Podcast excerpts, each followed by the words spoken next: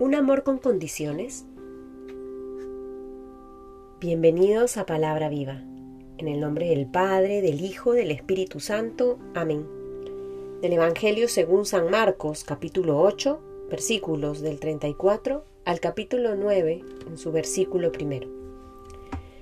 Llamando a la gente a la vez que a sus discípulos, les dijo, Si alguno quiere venir en pos de mí, niéguese a sí mismo, tome su cruz y sígame porque quien quiera salvar su vida la perderá, pero quien pierda su vida por mí y por el Evangelio la salvará. Pues ¿de qué le sirve al hombre ganar el mundo entero si arruina su vida? Pues ¿qué puede dar el hombre a cambio de su vida? Porque quien se avergüence de mí y de mis palabras en esta generación adúltera y pecadora, también el Hijo del Hombre se avergonzará de él cuando venga en la gloria de su Padre con los santos ángeles. Les decía también, yo os aseguro que entre los aquí presentes hay algunos que no gustarán la muerte hasta que vean venir con poder el reino de Dios. Palabra del Señor. Vamos ya casi llegando al final de esta sexta semana. Y terminamos de escuchar, de rezar este capítulo 8 con estos versículos que nos muestran la exigencia de lo que implica seguir a Jesús. Jesús nos ama y nos invita a responder a ese amor en libertad, sin condiciones, pero nos hace tomar conciencia de que este amor tiene exigencias. Este camino de ir tras sus pasos Implica renuncias, implica muertes, implica perder para ganar la eternidad.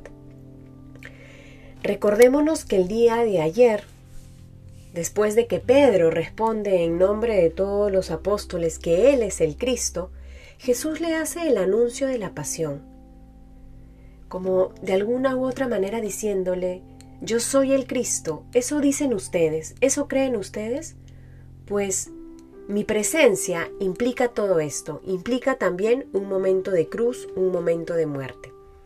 Pedro reacciona de tal manera que busca reprenderle a Jesús, al Maestro, como si el Maestro estuviera equivocado y hablando cosas que no van a suceder.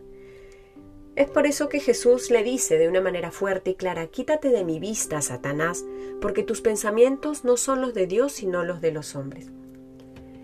En ese contexto es que Jesús le añade a su discurso estas exigencias. Si alguno quiere venir en pos de mí, niéguese a sí mismo, tome su cruz y sígame. Si verdaderamente yo soy el Señor de tu vida, si verdaderamente yo soy el Cristo, si verdaderamente crees que yo soy quien te da salvación, el Salvador, pues tienes que negarte a ti mismo, tienes que tomar su cruz y tienes que seguirme. Ir tras Jesús es reconocer que Él es Dios y abrazar su proyecto, el plan que tiene para nuestra vida, donde hay muchas alegrías, donde hay bendiciones enormes, pero donde también hay cruz. Ese es el camino que Jesús nos propone para quienes queremos seguirle, para que quienes queremos servirle.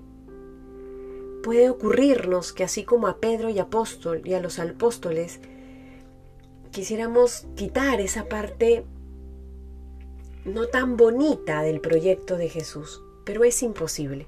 Jesús pasa por la cruz y nos invita a ir tras sus pasos.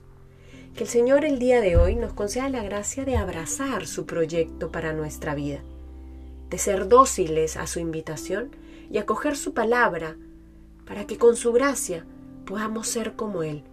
En el nombre del Padre, del Hijo y del Espíritu Santo. Amén.